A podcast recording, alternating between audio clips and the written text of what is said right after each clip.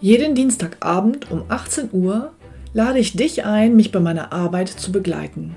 Oft hat dann einer der Teilnehmer die Möglichkeit, live mit mir sein persönliches Finanzprofil in dieser Show an dem Abend zu erstellen. Und am Ende bekommt er von mir dann einen ganz konkreten Vorschlag für seine persönliche Finanzstrategie. Und wenn er das möchte, kann er das dann mit mir umsetzen. Weitere Informationen und den Link dazu findest du auf meiner Homepage utegrebethiel.de.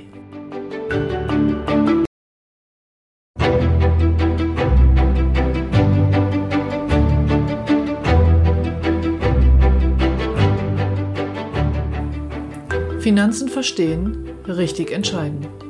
Der Podcast für Ihre erfolgreiche Finanzstrategie.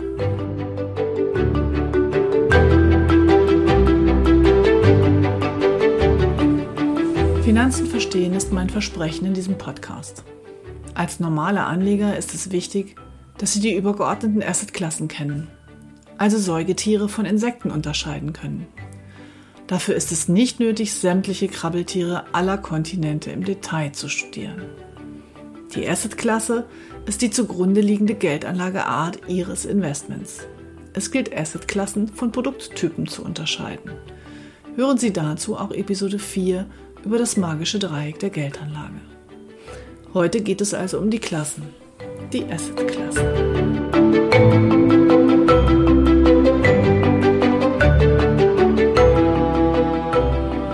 Mein Name ist Ute Grebethiel und ich zeige finanziell erfolgreichen Menschen, wie sie ihr Geld aufteilen sollten, um heute und morgen gut zu leben und all ihre wirtschaftlichen Ziele zu erreichen.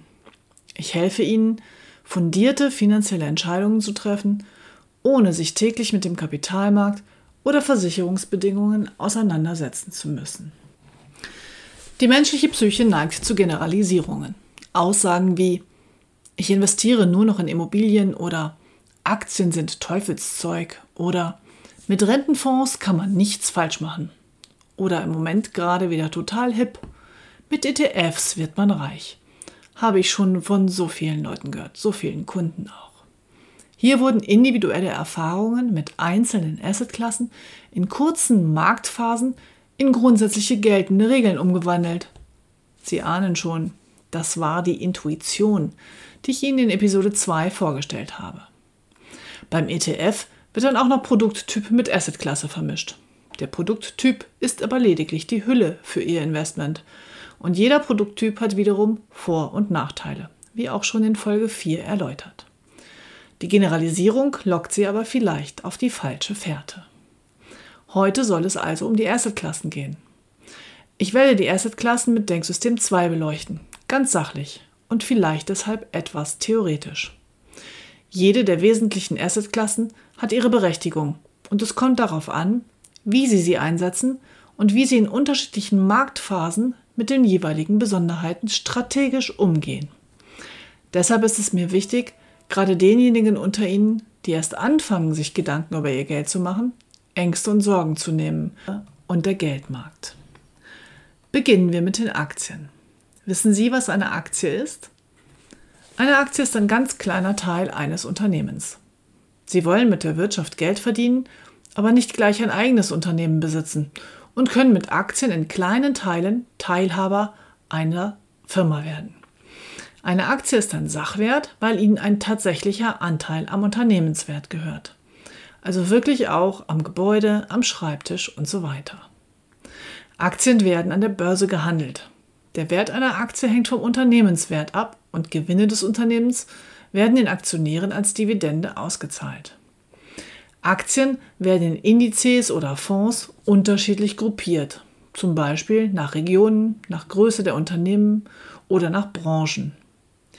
Die Kurse von Aktien, also die Preise, schwanken kurzfristig je nach Angebot und Nachfrage an der Börse.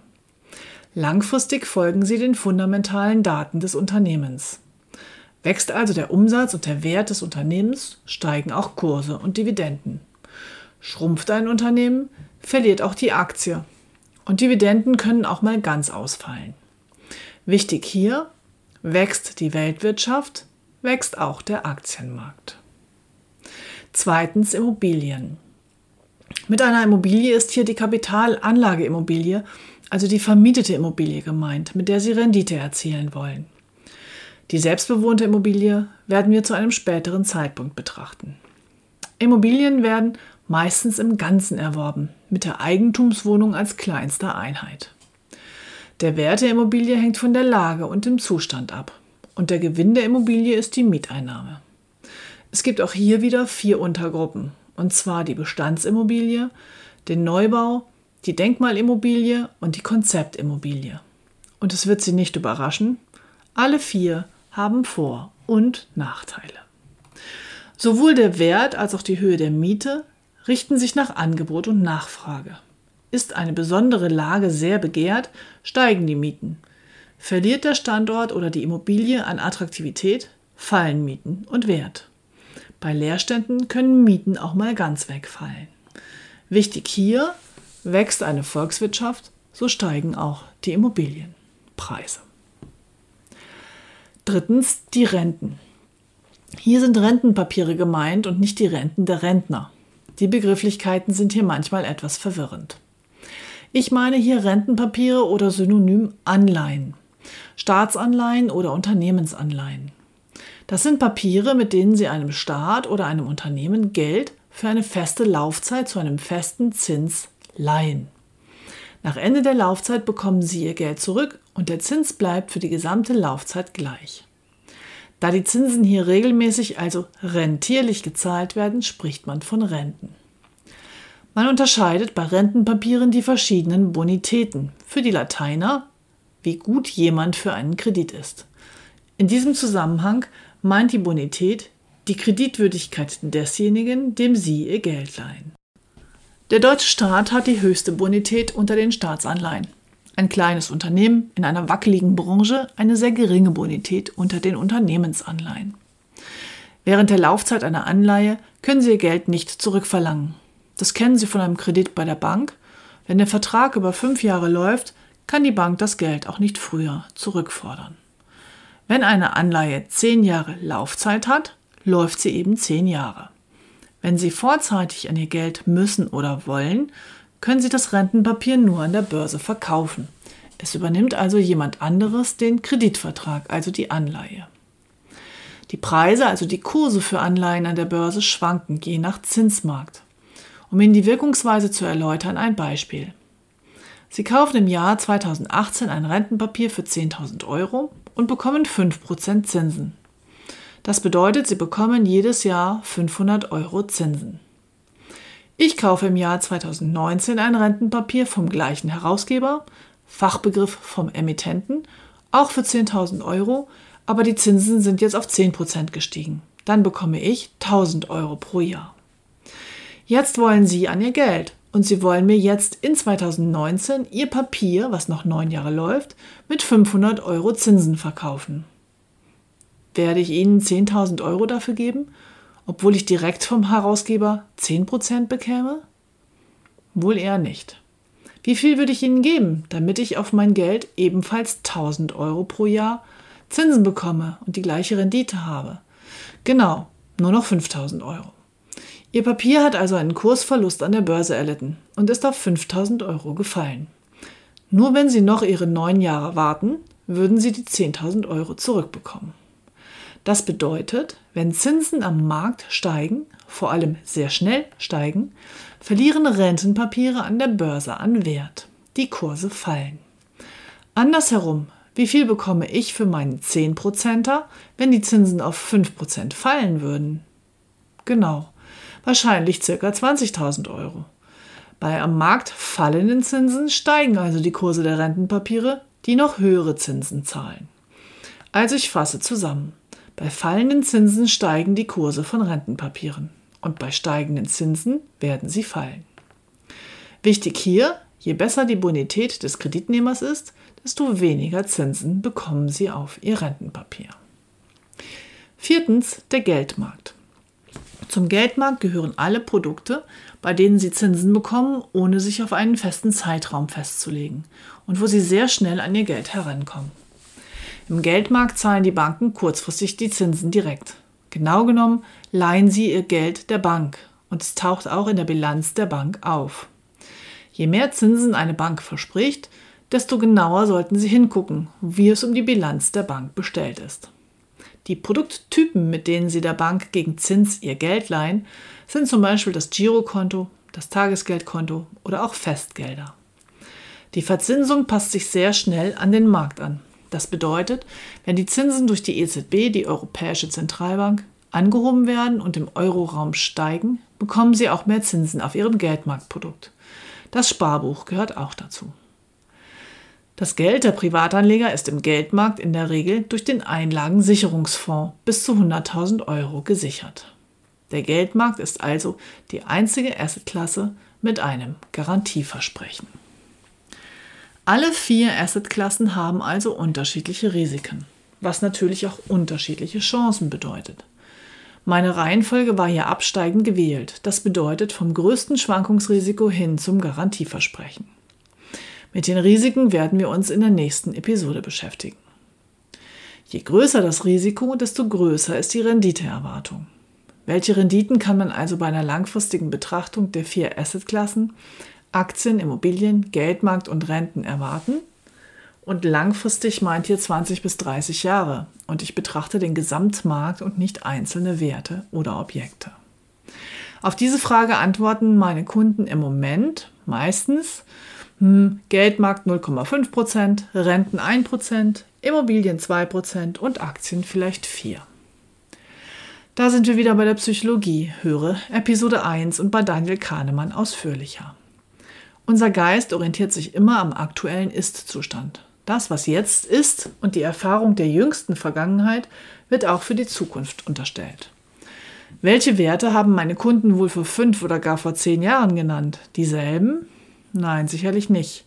Da waren die Angaben damals deutlich höher. Ja, auch wenn Sie es kaum glauben wollen, es gab Phasen, wo es auf dem Tagesgeldkonto 3,5 Prozent gab und ein Immobiliendarlehen 8,8 gekostet hat. Daraus ergibt sich für mich die Tatsache, zumindest bin ich davon felsenfest überzeugt, dass niemand eine Aussage über absolute Renditen machen kann. Niemand kennt die Zukunft und die Vergangenheit, ist keine verlässliche Prognosequelle. Aber was ich machen kann, sind Aussagen über relative Renditen. Zum Beispiel Aktien versus Renten. Warum bringen Aktien mehr als Renten? Und ist das immer so? Angenommen, Sie gründen eine Aktiengesellschaft. Sie produzieren etwas. Ich gebe Ihnen eine Million Kredit zu 5% Zinsen. Bekomme also 50.000 Euro Zinsen pro Jahr für meine Unternehmensanleihe, also ein Rentenpapier. Jetzt machen Sie 10.000 Euro Gewinn bevor sie meine Zinsen zahlen. Was passiert mit ihrer Aktiengesellschaft? Wie entwickelt sich der Kurs? Fällt Richtung Null. Richtig. Was passiert mit meinem Kredit? Hm, kann ich wahrscheinlich vergessen. Totalausfall. Ein Unternehmen muss also mehr Gewinne machen, als es Zinsen an Kreditgeber zahlen muss, um zu funktionieren. Die Inhaber, also Aktionäre, werden auf Dauer eine höhere Rendite bekommen als die Kreditgeber, also die, die eine Anleihe kaufen. Der Anreiz für eine Investition in ein Unternehmen muss höher sein als der für ein Darlehen, damit Menschen bereit sind zu investieren und Unternehmen zu gründen und zu führen. Das gilt natürlich nicht für jeden Einzelfall, aber im Durchschnitt. In diesem Beispiel war es ein Rentenpapier, ein fester Zins vereinbart und trotzdem ist das Geld verloren. Also bitte nicht automatisch Rentenpapier mit Sicherheit gleichsetzen. Letztlich hängen die Zinsen von Rentenpapieren und die Sicherheit der Papiere wiederum an der Wirtschaft. Immobilien. Haben Sie eine Immobilie? Wo liegt die? Was ist das für eine? Wie groß? Wie viel wert? Sagen wir zum Beispiel 350.000 Euro. Stellen Sie sich vor, dieselbe Immobilie steht einmal in München oder einmal in Mecklenburg-Vorpommern. Haben sie denselben Wert? Nein, in München würde sie eher 800.000 und in Mecklenburg-Vorpommern eher 100.000 Euro kosten. Warum ist das so? Auch der Wert einer Immobilie ist abhängig von der Wirtschaftskraft einer Region. Wenn in einer mittelgroßen Großstadt drei große Firmen neu ansiedeln, was wird dann mit dem Wert der Immobilie? Ja, steigen. Und was passiert, wenn Arbeitsplätze wegfallen? Dann ziehen die Leute weg. Wer zieht weg? Na, die Gutverdiener, die leicht woanders einen neuen Job finden. Und dann fallen die Preise und die Mieten für die Immobilien. Fazit. Die Renditeerwartung von Aktien ist langfristig höher als die von Immobilien. Die von Immobilien ist höher als die von Renten und die von Renten höher als der Geldmarkt. Man könnte auch sagen, dass die Menschen zunächst in der Wirtschaft Geld verdienen müssen, dann können sie auch Geld für schönes Wohnen ausgeben und wenn dann noch etwas übrig ist, können sie es anderen leihen und der Staat kann sichere Anleihen herausgeben. Renditen, die man erzielen kann, hängen also am Wachstum der Volkswirtschaft, in der ich investiere. Nochmal zusammengefasst. Es gibt vier verschiedene Assetklassen, die für den normalen Kapitalanleger relevant sind. Alle vier haben Vor- und Nachteile und Risiken und Chancen. Sie sollten breit gestreut und zum Ziel passend gewählt werden. Die Rendite auf eine Investition hängt maßgeblich an der Wirtschaft. Langfristig wird eine Beteiligung an der Wirtschaft in Form von Aktien die so wichtige, höhere Rendite bringen. Warum die so wichtig ist, habe ich Ihnen in der vorhergehenden Episode vorgerechnet. Aber die Bevölkerung in Deutschland hat eine viel geringere Aktienquote als in anderen westlichen Ländern. Was hält die Menschen davon ab, strategisch in Aktien zu investieren? Nächste Woche werden wir über Risiken und Chancen sprechen. Wenn Ihnen die heutige Episode gefallen hat und Sie etwas für sich mitnehmen konnten, bewerten Sie diese Episode gerne mit vielen Sternen und teilen Sie sie. Ihnen eine gute Zeit und bleiben Sie gesund. Ihre Ute Grebethiel.